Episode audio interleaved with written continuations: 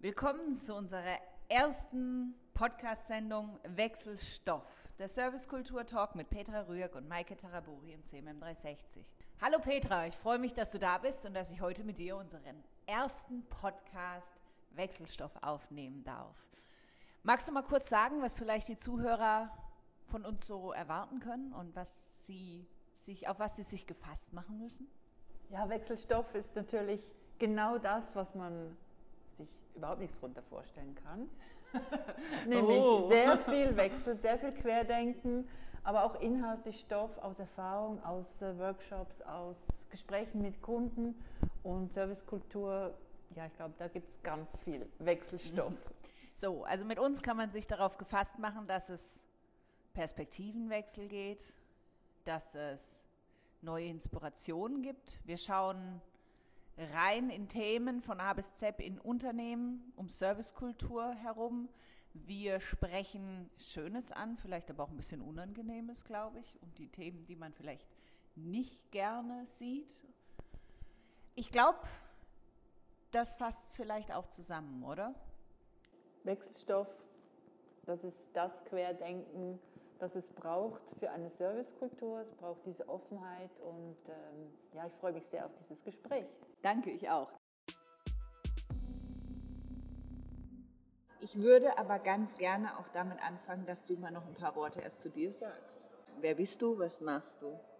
Ich denke, ich bin so ein typischer Chaot, der strukturiert ist. Also der strukturierte Chaot und da, da lachen die Leute immer drüber.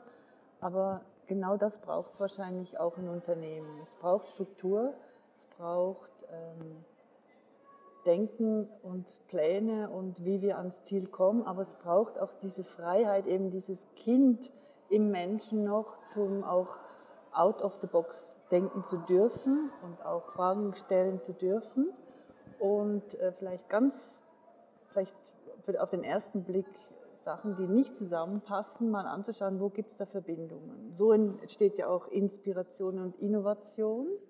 Und dieser Querdenker in mir, ich glaube, der ist mit meiner Selbstständigkeit äh, jetzt seit acht Jahren äh, sehr gewachsen. Und das Thema Servicekultur in dem Sinne ein breites Thema, das sehr meinem Naturell entspricht, weil genau da ähm, gibt es sehr viel noch Potenzial im Unternehmen. Du bietest also Workshops für Unternehmen in Servicekultur, rund um Servicekultur sollte man sagen, an. Was könnte man sich darunter ein bisschen vorstellen? Wo fängt es an, wo hört es auf? Gute Frage.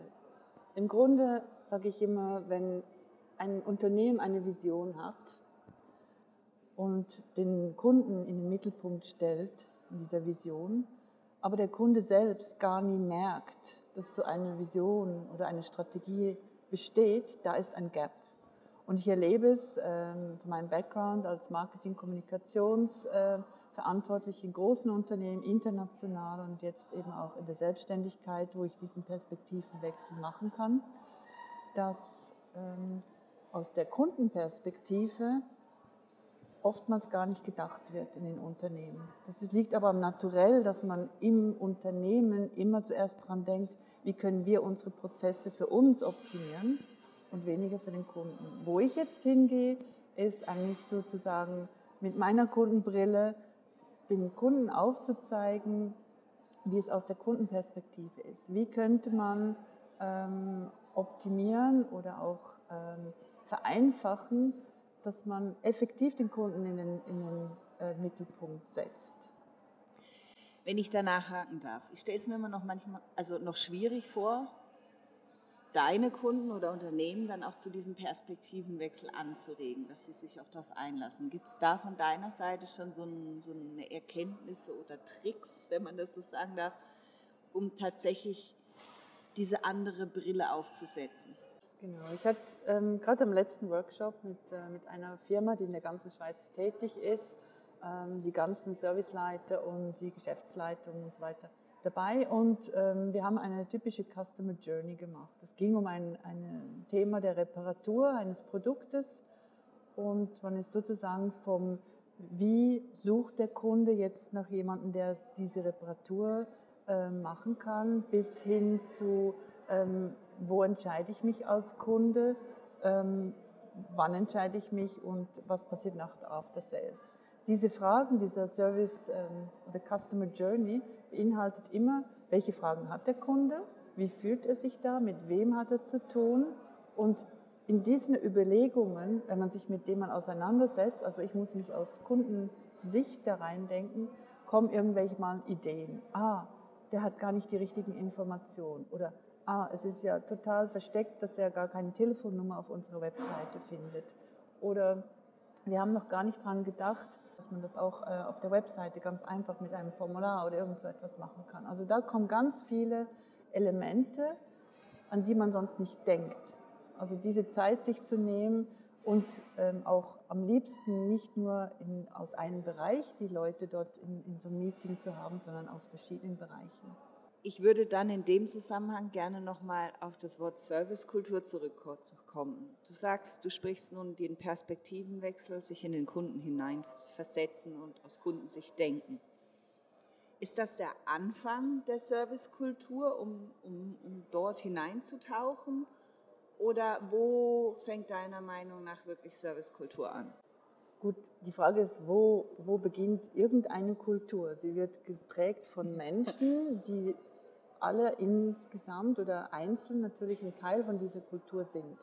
Wenn ich ein Unternehmen bin und äh, schon, schon sehr ähm, eine ein Lernbereitschaft hat und sagt, okay, wir wollen wirklich die bestmögliche Lösung für unsere Kunden äh, erzeugen und das auch glaubhaft rübergebracht wird, indem man eben miteinander Lösungen entwickelt, dann ähm, ist da schon eine ganz gute Energie und sehr viel Leidenschaft und man weiß schon, was ist das gemeinsame Ziel, diese Vision.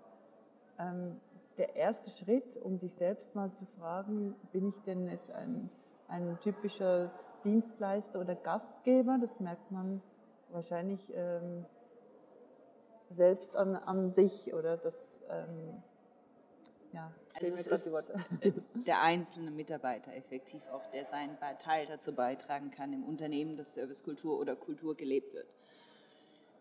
Ja, Habe ich dich in dem Fall richtig verstanden? Ja, ich glaube, die Kultur, ähm, die fängt bei, bei sich selbst an. Mhm. Ich bin Teil davon.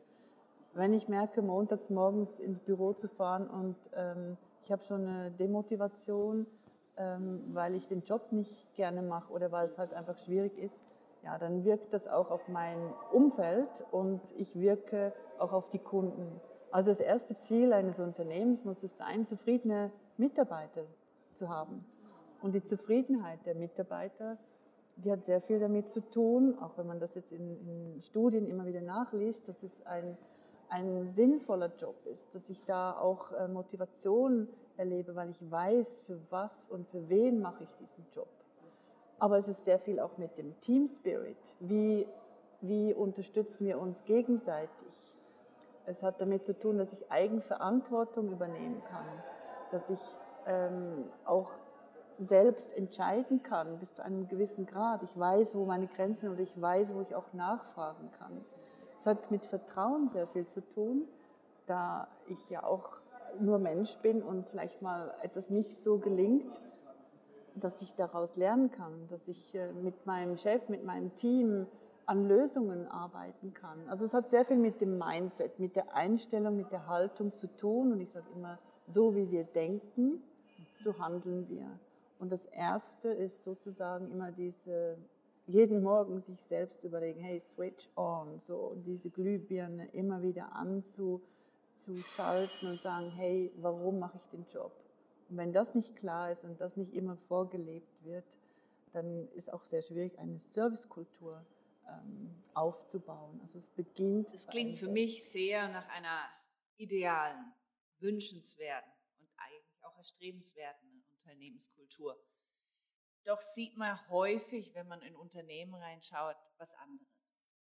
Team 1 kämpft gegen Team 2, diese Zusammenarbeit im Team als Miteinander ist manchmal nicht gegeben. Wie ist es für dich, wenn du in Unternehmen reinkommst mit dem Auftrag, ja, entwickle eine Servicekultur für unser Unternehmen und du findest solche Strukturen vor.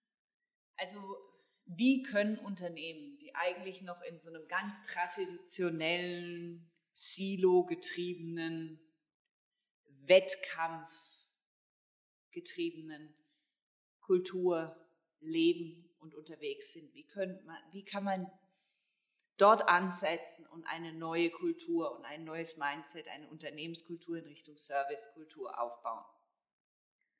Ich glaube, das, äh, das Stichwort ist Kommunikation. Und da kann sich auch vieles festmachen, wie offen ein, eine Diskussion, ein, ein, vielleicht unterschiedliche Meinung, wie es ausgetragen wird.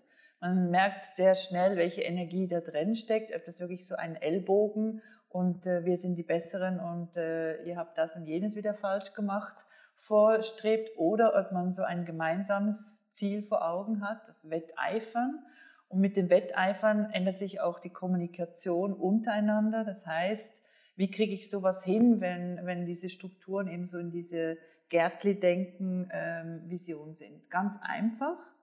Im Grunde genommen geht es nur darum, dass wir eine offene Feedback-Kultur hinbekommen. Ich sage immer, das ist der einzige oder vielleicht der, der wichtigste Faktor, den man ähm, in die richtige Richtung ähm, äh, einbringen kann. Was heißt Feedback-Kultur? Wie entwickelt man die im Team oder im Unternehmen? Feedback-Kultur, wenn ich das äh, in, in Unternehmen mit dem komme, dann bekomme ich meistens so ein nettes Lächeln und sage, ja, wir sind total hier auf Feedback-Kultur und wir machen das schon. Die meisten verstehen darunter, wir geben Feedback, wenn etwas nicht so gut gelaufen ist. Wir geben Feedback Ende Jahr, wenn es darum geht, ähm, ja, was hast du gut gemacht und was nicht und äh, ich muss ja einmal im Jahr mit dir sprechen. Das verstehe ich eigentlich nicht unter Feedback-Kultur, sondern ähm, das, was wirklich den Unterschied macht, ist zu wissen, was sind die Feedback-Regeln, wenn ich Feedback gebe und Feedback bekomme. Was sind denn die Regeln? Das heißt, wenn ich dich zum Beispiel fragen würde nach einem Feedback, dann äh, beziehe ich mich konkret auf zum Beispiel meine Präsentation und frage dich an, wie ist es angekommen, wie hat es auf dich gewirkt. Das Feedback, das ich von dir bekomme, ist ein ehrliches Feedback, wie du es wahrgenommen hast. Das heißt, es ist eine Ich-Botschaft. Es ist ähm, in dem Sinne auch ein ehrliches Feedback, es beschreibt eine Situation, mit dem ich etwas anfangen kann. Also es ist eigentlich so diese SBI-Methode, immer Situation, Behavior, Impact. SBI heißt, es bezieht sich auf eine konkrete Situation, eben diese Präsentation. Und äh, vielleicht ist dir aufgefallen, hey Petra, diese Zahlen, die du dort auf diesem Slide 3 hattest, die stimmen nicht. Oder da hast du dich unsicher gefühlt. Oder ähm, wie könntest du, ähm, das ist mir aufgefallen. Und mit dem Satz SBI heißt es auch, ähm, du gehst auf die Situation ein und du sagst auch, wie das gewirkt hat, Behavior. Also das heißt, wenn wir falsche Zahlen präsentieren vor der Geschäftsleitung, was auch immer, hat das eine Auswirkung, also ein Impact, das I, ähm, auf unser ganzes Team, dass wir nicht glaubwürdig wirken.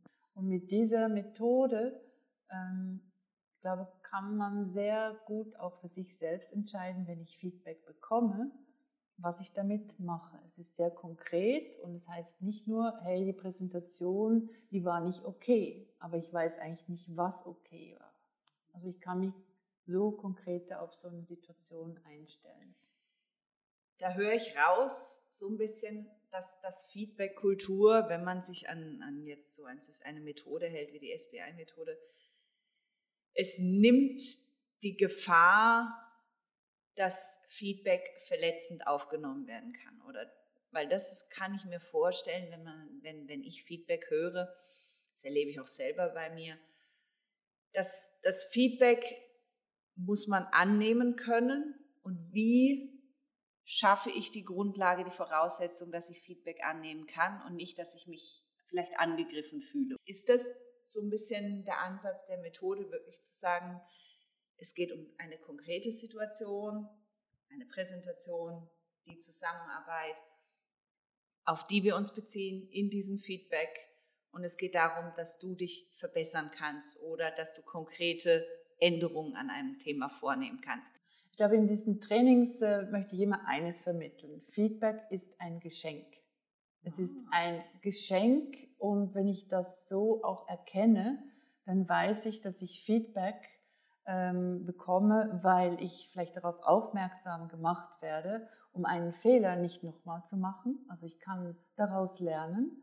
Feedback kann aber auch eine Persönlichkeitsentwicklung sein. Das heißt, es ist ein Spiegel, der, der da ist, der mir zeigt, wie ich wirke, wo ich vielleicht ähm, mal darauf achten kann. Ich selber sehe es aber vielleicht gar nicht. Also diese, diese Art von Feedback, die ich meine, ist wirklich nicht das Jahresgespräch, sondern es ist dieses eigentlich Learning an sich selbst und als Geschenk das entgegenzunehmen. Und das Gute dabei ist, mein Feedbackgeber, also der mir nun irgendwie äh, spiegelt, wie ich wirke, wie äh, das angekommen ist oder wie ich das hätte noch anders machen können. Das ähm, zeigt mir ja auch, dass ich mich persönlich weiterentwickeln kann. Aber ich bin immer im Driver Seat. Ich bin diejenige, die entscheidet, ja, ich nehme das Feedback an, ja, ich möchte was verändern oder nein, ähm, das sehe ich ganz anders. Und wenn ich das anders sehe, ähm, ist das meine Entscheidung, kann ich frei wählen, natürlich mit allen auch Konsequenzen. Also ähm, das ist eigentlich das Schöne dran. Darum sage ich immer, Feedback ist das schönste Geschenk, das ich bekommen kann. Und diese Spiegel würde ich mir sogar sehr bewusst aufbauen.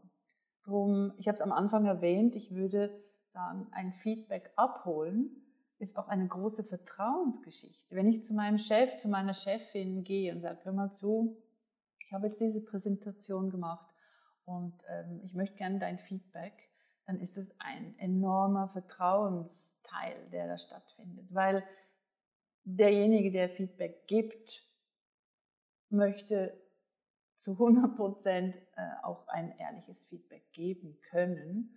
Und da passiert was zwischenmenschlich. Und genau das ist von mir aus gesehen der Schlüssel für einen offenen Dialog. Wenn das nämlich zur Gewohnheit wird, im Team, in, in der Abteilung, im Unternehmen, dass man sich getraut, auch Feedback zu holen oder man fragt ja immer, darf ich dir ein Feedback geben? Man gibt es nicht einfach so bei der Kaffeemaschine, du, das hast du da nicht gut gemacht. Ich glaube, dann ist so der, der, der wichtigste Schlüssel ähm, zu einer super Servicekultur. Weil das hat mit Vertrauen zu tun und das hat sehr viel mit gemeinsam wachsen wollen, also lernen wollen. Das gefällt mir sehr gut und du sprichst hier noch einen denke ich, weiteren wesentlichen Punkt an das Vertrauen im Unternehmen. Für mich klingt das jetzt, dass über Feedback und den Dialog auch Vertrauen wachsen kann. Liege ich da richtig? Ja, absolut. Absolut. Und was heißt das in einem nächsten Schritt, wenn, wenn, wenn man sich im Team vertraut, in der Abteilung, wie, wie erlebst du das dann? Gibt es da dann einen Wandel effektiv in der Kultur, den du gerade angesprochen hast? Oder gibt es auch einen, einen Wandel im, im, in der Performance, sage ich mal? Das ist ja auch häufig dann auch das Nächste, was das Unternehmen interessiert. Absolut. Also wenn man anschaut, was, was für eine Energie entsteht, wenn ich in einem vertrauensvollen Umfeld bin, wenn ich mich sein kann, wenn ich zu meinen Fehlern stehen kann, aber auch davon lernen kann, dann, sage ich mal, ist von der, von der, von der ähm, produktiven Energie viel mehr da, als wenn ich äh, weiß, ich werde nur angegriffen. Ich darf nicht sagen, was ich wirklich denke. Also und da gibt es natürlich auch diese Frage, was macht eine Organisationsenergie aus? Woran merkt man, ist es wirklich gut für die, für die Servicekultur? Wir kennen ja von der äh, Frau Professor Bruck diese Energiethemen, sie hat das sehr schön aufgezeigt, wann ist eine resignative Trägheit da, also dass man schon resigniert ist, also man traut sich gar nicht mehr offen irgendwas zu sagen oder einen, einen offenen Dialog zu führen. Das kann bis hin zu zur korrosiven Energie gehen, dass man bewusst gegen die andere Abteilung arbeitet, bewusst irgendwelche Gerüchte in die Welt setzt. Ähm, es gibt auch diese, diese wunderbare, angenehme Energie. Wir fühlen uns alle wohl und es geht alles toll und du bist nett und so.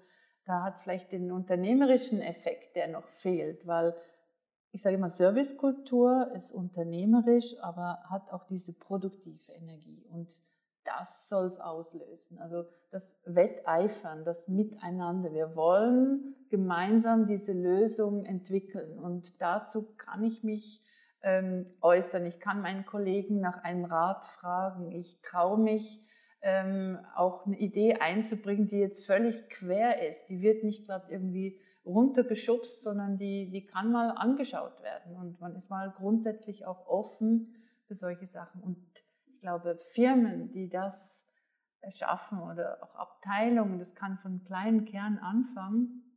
Das ist meistens in Großunternehmen schwierig, das gerade so auch flächenmäßig ein, äh, zu etablieren. Und sage ich immer, es ist gut, auch äh, in einem Team selbst für sich mal äh, anzuschauen, was, was können wir machen, wie können wir den offenen Dialog fördern. Und ich sage immer, positive Energie kann auch ansteckend sein. Wenn du das so erzählst, fällt mir in dem Zusammenhang ein, ich habe von, vielleicht kennst du sie, Maike Vandenboom, das Buch, sie ist Glücksforscherin und Bestsellerautorin. Und sie hat ja tatsächlich auch, ähm, ich sag mal, diesen, diesen Glückscode geknackt und hat in skandinavischen Unternehmen nachgefragt. Skandinavische Länder gelten ja, sind ja sehr innovativ und sind sehr erfolgreich und sehr, man sagt auch sehr happy. Also das unterstreicht ja in dem Zusammenhang genau das, was du gesagt hast, dass dieser Glück und diese Happiness auch die Innovation fördern und auch die Produktivität von Unternehmen. Und sie unterstreicht in diesem Buch auch, dass man wegkommen muss von dieser Ellenbogengesellschaft, sondern dass es dieses Miteinander und diese Trennung, mein Berufsleben und mein Privatleben dort gar nicht so existiert, sondern man ist, wer man ist, auch im Unternehmen mit allen Fehlern, Schwächen oder vielleicht auch Problemen, die man hat, die man auch dort auch anbringen kann und mitbringen muss, um dann überhaupt miteinander funktionieren zu können und nicht immer diese Trennung. Na, heute geht es mir vielleicht nicht so gut, aber ich will darüber gar nicht sprechen. In dem Zusammenhang kommt mir aber die Frage, hat das auch vielleicht was ganz allgemein mit Kultur zu tun? Sind wir in der Schweiz oder im deutschsprachigen Raum kulturell auch dann lernfähig, diesen Feedback zu geben, diesen Feedback-Schritt zu machen und auch wirklich unsere Schwächen zu zeigen und zuzulassen und zu akzeptieren? Hm, spannend. Ich glaube, Kultur ist auch lernbar. Also allein in diesem Wort verändert sich immer auch eine Kultur. Wenn man von der Tradition her schaut, dann gibt es gewisse Sachen, wo man so Werte und, und ähm, sagen wir, Prozesse und, und Systeme erschaffen hat, wo man sich wohlfühlt und wo man gemeinschaftlich gesagt hat, zu dem System sagen wir ja, in dem leben wir, das wollen wir pflegen. Und ein Kulturwandel, wenn man sich jetzt anschaut mit der ganzen Digitalisierung, das Arbeitsumfeld, die Arbeitsmethoden, ähm, die Services, äh, einfach das, die ganze Denkweise ist so im Umbruch. Und ich glaube, wir alle sehen uns nach einer gewissen Sicherheit, wir sehen uns nach Orientierung und wir sehen uns, dass wir äh, irgendwie auf eine Art auch zufrieden an unseren Job gehen können. Und ähm, genau dieser Punkt der eigenen Zufriedenheit, der hat ja so eine große Wirkung auf unser Umfeld, auch zu Hause oder im, im, im Freundeskreis, also nicht nur am Arbeitsplatz. Und diese Balance zu finden, glaube schon, das ist immer auch eine Eigenverantwortung. Und das, was in unseren eigenen Köpfen passiert, für das sind wir auch selber verantwortlich. Also es ist nicht das Unternehmen, wo uns jetzt hier irgendwie happy machen muss und motivieren muss und das Fruchtköpfchen hier und ähm, hier kannst du nochmal einen Tag frei nehmen. Ich glaube, es hat sehr viel mit uns selbst zu tun. Also diesen Switch am Morgen, wenn ich aufstehe, wo ich selber in meinem Kopf sage, hey ja, ähm, das möchte ich, das äh, macht mir auch Spaß. Also es ist auch so über den eigenen Schatten zu springen. Und ja, ich bin bereit, ähm, auch zu lernen. Und ich bin mir nicht zu schade zu lernen. Also diese Kultur von Lernbereitschaft, ähm, ja, das hat schon auch mit dem eigenen Ich zu tun. Aber wenn ich mir überlege, dass diese, sage ich, Zufriedenheit der Mitarbeitenden, auch jetzt, wenn man so Zahlen anschaut, also rund 15 Prozent der Steigerung der Mitarbeiterzufriedenheit hat eine, eine fast vierprozentige Steigerung der Kundenzufriedenheit. Also da ist eine, eine klare äh, Verbindung da. Da muss ich sagen, okay, lasst uns an dem arbeiten und macht doch viel mehr Spaß, wirklich auch den Job gern zu machen. Egal, was ich mache. Ich merke doch in einem Restaurant, ob ich den Kaffee serviert bekomme von jemandem, der Spaß hat an diesem Job oder wenn ich merke, der macht einfach nur seinen Job. Ja, du sprichst einen sehr wichtigen Punkt an, die, die Korrelation von Mitarbeiterzufriedenheit und Kundenzufriedenheit. Du hast eingangs von, der, von deinem Perspektivenwechsel gesprochen, dass du in Unternehmen gehst und den Perspektivenwechsel hin zur Kundensicht. Vielleicht ist aber genau in dem Zusammenhang auch erstmal der, der Wechsel hin zu Mitarbeitersicht wichtig. Also erstmal, wie ist es im Unternehmen? Ich gucke mein Unternehmen an, also die Geschäftsleitung wechselt mal und schaut, wie ist es in der Abteilung, wie ist es in dem Job wirklich, was passiert dort, welche Kontakte finden dort statt, wie ist die Teamarbeit. Und dann vielleicht auch wirklich die Kundensicht dann noch, ich sag mal, ganzheitlicher vielleicht einnehmen zu können. Ist das ein Ansatz, den du kennst oder ist das jetzt von mir zu weit hergeholt? Ähm, nein, ich glaube, du sprichst einen sehr wichtigen Punkt an. Ähm, mir fällt dazu gerade so eigentlich der Punkt ein in Bezug auf, ähm, wie können wir das messbarer machen, auch dass wir uns verbessern können und dass wir glücklich sind in dem Job, den wir machen. Also wenn wir einfach so in Tag reinarbeiten und ähm, wir sehen eigentlich nicht, was alles erschafft oder erarbeitet worden ist, kann das auch zu Unzufriedenheit führen. Und darum sage ich immer, ähm, es gibt ja dieses Service-Dreieck und da geht es sehr stark darum, was verspricht das Unternehmen dem Kunden. Mhm. Und dieses Versprechen wird eigentlich immer von einem Mitarbeiter sozusagen erfüllt oder nicht erfüllt. Also dort passiert sehr vieles, ob der Kunde zufrieden ist oder unzufrieden. Das heißt, der Mitarbeiter ist eigentlich derjenige, der ein Versprechen umsetzt. Also angenommen, es geht darum, ähm, wir sind äh, sehr qualitativ, wir sind sehr speditiv, wir sind ähm, ähm, die schnellsten und so weiter.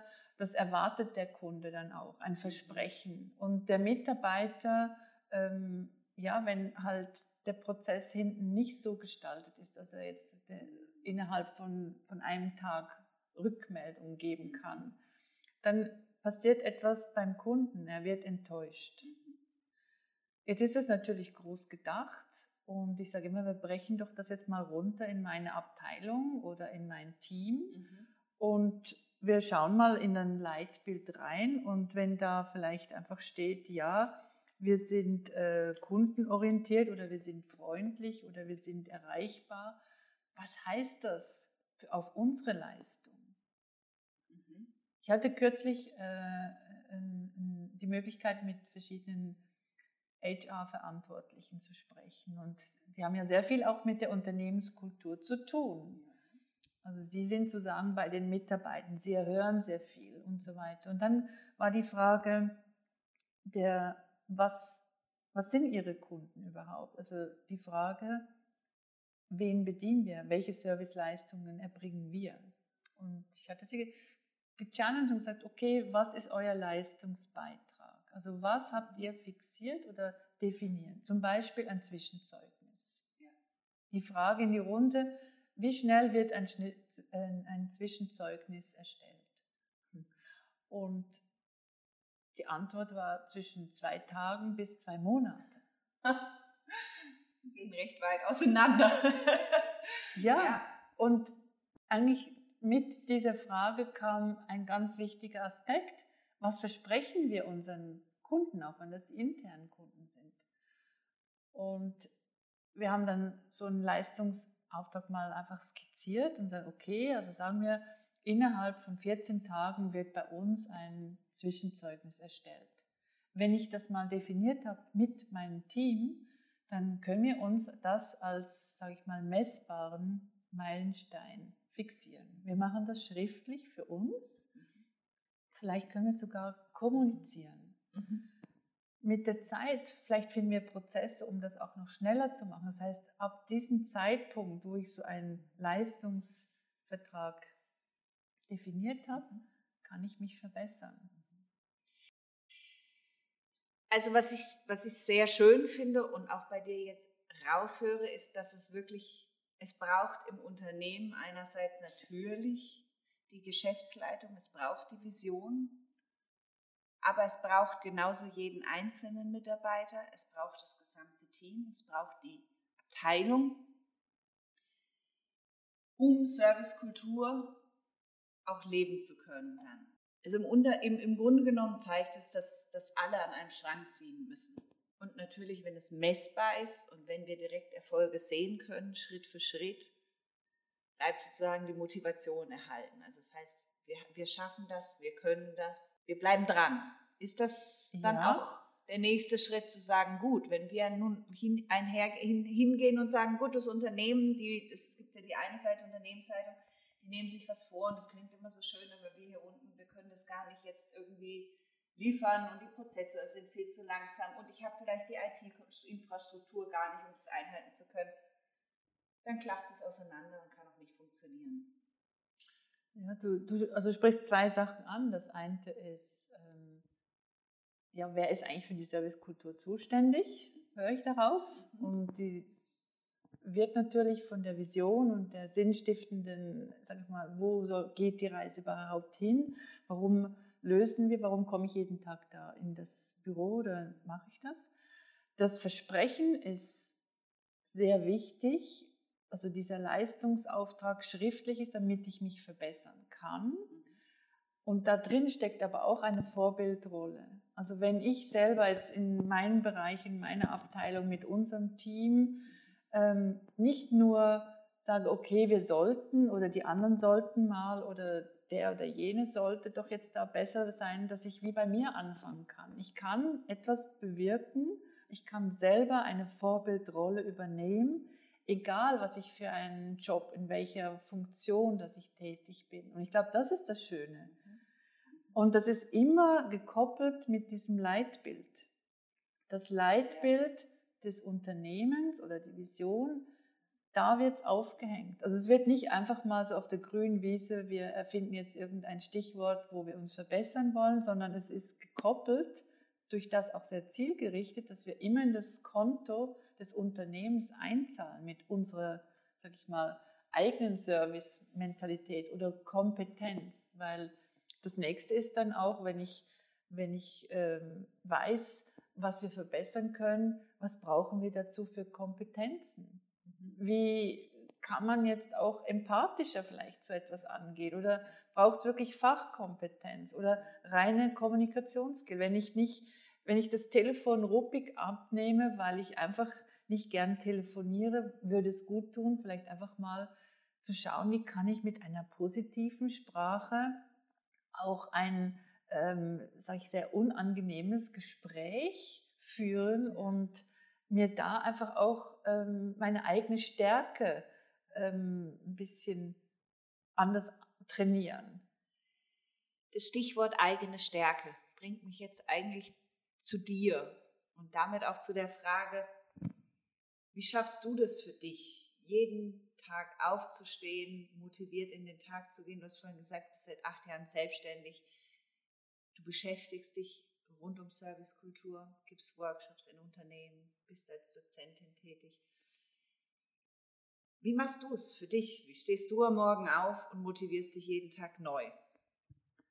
Ich habe über 20 Jahre in Unternehmen gearbeitet, international, hatte meine Teams, meine Führungsaufgaben. Und ich bin aufgewacht eines Tages okay, jetzt möchte ich wirklich die andere Seite, also wirklich einen Perspektivenwechsel machen und von außen in die Firmen, mit den Firmen ein Ziel verfolgen, nämlich die Kundenzufriedenheit, die Mitarbeiterzufriedenheit. Also mein, meine Vision, die ich für mich gefunden habe, ist Inspiration und Lebensfreude. Und die beginnt auch schon im Job, die, die beginnt mit einem selbst. Und das ist so stark, das ist ähm, wirklich eine Mission, wie ich unterwegs bin mit meinem ganzen Tun. Und äh, ich glaube, mit allen und mit jedem Workshop, mit jeder ähm, Literatur, mit, jedem, mit jeder Interaktion, die ich mit, ähm, mit spannenden Menschen haben darf, kann ich einen kleinen, kleinen Schritt äh, tun, damit mehr Freude kommt. In ihr Leben, in ihr Team, in das, was sie tun. Und ich glaube, das braucht die Welt. Irgendwo diese Freude, das, ähm, es ist viel zu kurz, um einfach nur sich zu ärgern den ganzen Tag. Also von dem her, ähm, ja, ein wirklicher Herzenswunsch. Ja, man hört das und man spürt dass du brennst richtig für das Thema. Wie motivierst du dich jetzt aber an einem, sag ich mal, weniger schönen Tag, den wir ja alle mal haben. Draußen regnet es und man würde eigentlich gerne im Bett bleiben und die Decke über den Kopf ziehen. Was kannst du da mitgeben und sagst, Mensch, ja, so gehe ich es an. Hast du da für dich was gefunden? Ich merke selber, dass Bewegung mir gut tut. Also äh, auch bei einem Regentag kann ich äh, problemlos einfach mal frische Luft schnappen. Und was mir auch gut tut, ist wirklich der Austausch. Wirklich so ein ähm, vielleicht auch querdenken, mit jemandem zu reden, der jetzt ähm, völlig in einer anderen Thematik gerade steckt. Ähm, das hilft mir oft. Oder auch einfach mal in ein Buch reinzuschauen, wo ich mich sozusagen wie neu inspirieren kann. Also man hat ja viele Fragen. Man fragt sich manchmal, okay, die Energie ist nicht immer gleich hoch und äh, nur so eine, ein kleiner ähm, inspirational Topic, das, ähm, ich glaube, das dürfen wir uns alle gönnen, auch diese, diesen Break, diese Balance zu behalten. Und wie gesagt, also Bewegung, den Austausch und sich halt immer offen, neugierig ähm, zu bleiben. Ich glaube, das ist so eine, eine gute Tugend. Mhm. Sehr spannend, also dass du auch wirklich selber in diesen Feedback Interdiskurs eingetrittst. Du sagst wirklich für dich selber, du gehst auch dort Feedback holen ja, oder neue ja. Ideen möglich. Das ist spannend. Also du empfehlst es wirklich im Team draußen, aber auch für einen selber als Person. Absolut. Also ich habe auch meinen eigenen Beirat. Ich habe regelmäßig als, als Unternehmerin, habe ich jetzt nicht äh, mein Team um mich herum, sondern ich habe den Weg gewählt, ähm, da mein, mein Beirat sozusagen mit anderen Unternehmern, mit anderen äh, Kolleginnen und Kollegen zu pflegen, um mich selber auch zu challengen. Und ich frage mich auch immer wieder, Petra, ähm, was würde ich anders machen oder was würde ich mich als Kunde von, von mir wünschen? Was äh, könnte man noch verbessern? Also was wäre, wenn ich meine eigene Kundin und mein eigener Kunde wäre? Und diese Frage ist schon in sich ein Perspektivenwechsel und der weckt auch immer wieder auf, weil man, man sieht sich ja selber nicht. Und das ist, finde ich, extrem wichtig. Du bietest auch ähm, effektiv den, den Feedback-Workshop an, wenn ich das richtig weiß. Kannst du uns da vielleicht kurz zu was sagen? Wie, wie, wie lang ist der? Wie ist der aufgebaut? Was gibst du Unternehmen bei diesem Workshop mit? Ja, ich denke, so als Einstiegsmodell, es ist, man kann das als Lunch, Lunch Learning machen, also sozusagen äh, über Mittag äh, in zwei Stunden einfach mal diese ganze Feedback-Regelgeschichte nochmal aufzufrischen. Die meisten kennen es ja schon, selbst in Beispiele reinzugehen, sich selbst auch ähm, in diesem Workshop ein Feedback zu geben und sozusagen das zu nutzen als Kickoff. Ähm, ich habe Unternehmen, die fangen einfach mal mit so einem Probelauf an und ähm, merken dann, dass das eigentlich gut tut, wenn man sozusagen die ganze Firma einfach mal in diesen Lunch Learnings da reinpackt. Das sind dann alle auf der gleichen Ebene. Jeder weiß, wie man Feedback geben oder nehmen kann und es tut einfach wahnsinnig gut. Also ich habe sehr viele positive Rückmeldungen ähm, und auch schon äh, Erlebnisse gehabt, die sehr emotional sind. Also waren zwei Kolleginnen, die ich zusammengetan hat, um sich Feedback zu geben. Und ähm, ich merkte schon beim Rausgehen, dass sie so ein bisschen gehemmt waren, wusste aber nicht genau, was los ist. Wo sie reinkamen, waren sie beide so fast Arm in Arm Tränen gerührt. Und ich habe erst im Nachgang erfahren, dass äh, diese zwei Personen wohl über längere Zeit nicht mehr miteinander reden konnten und über dieses Feedback, diese Einzelgeschichte wiedergefunden haben, wie, wie wertvoll und schön es ist. Und das war sehr, sehr schön zu sehen. Und ich denke, ja, wenn so wenig so viel bewirken kann, dann hat das was Gutes. Oh Gott, da kriege ich gerade Gänsehaut bei so einem Moment. Oh, das ist wirklich schön. Für alle, die interessiert sind, mehr über Feedback-Kultur zu erfahren, wir haben von dir einen wunderbaren Artikel dazu auch auf cmm360.ch online und auch über uns gibt es mehr Informationen rund um diesen Feedback-Lunch-Workshop. Ich danke dir, Petra, für das wunderbare Gespräch und wir bleiben auf jeden Fall dran. Bleiben auch Sie dran, wenn Sie wieder mehr von Petra Rührk über Servicekultur hören wollen. Danke. Ich danke dir.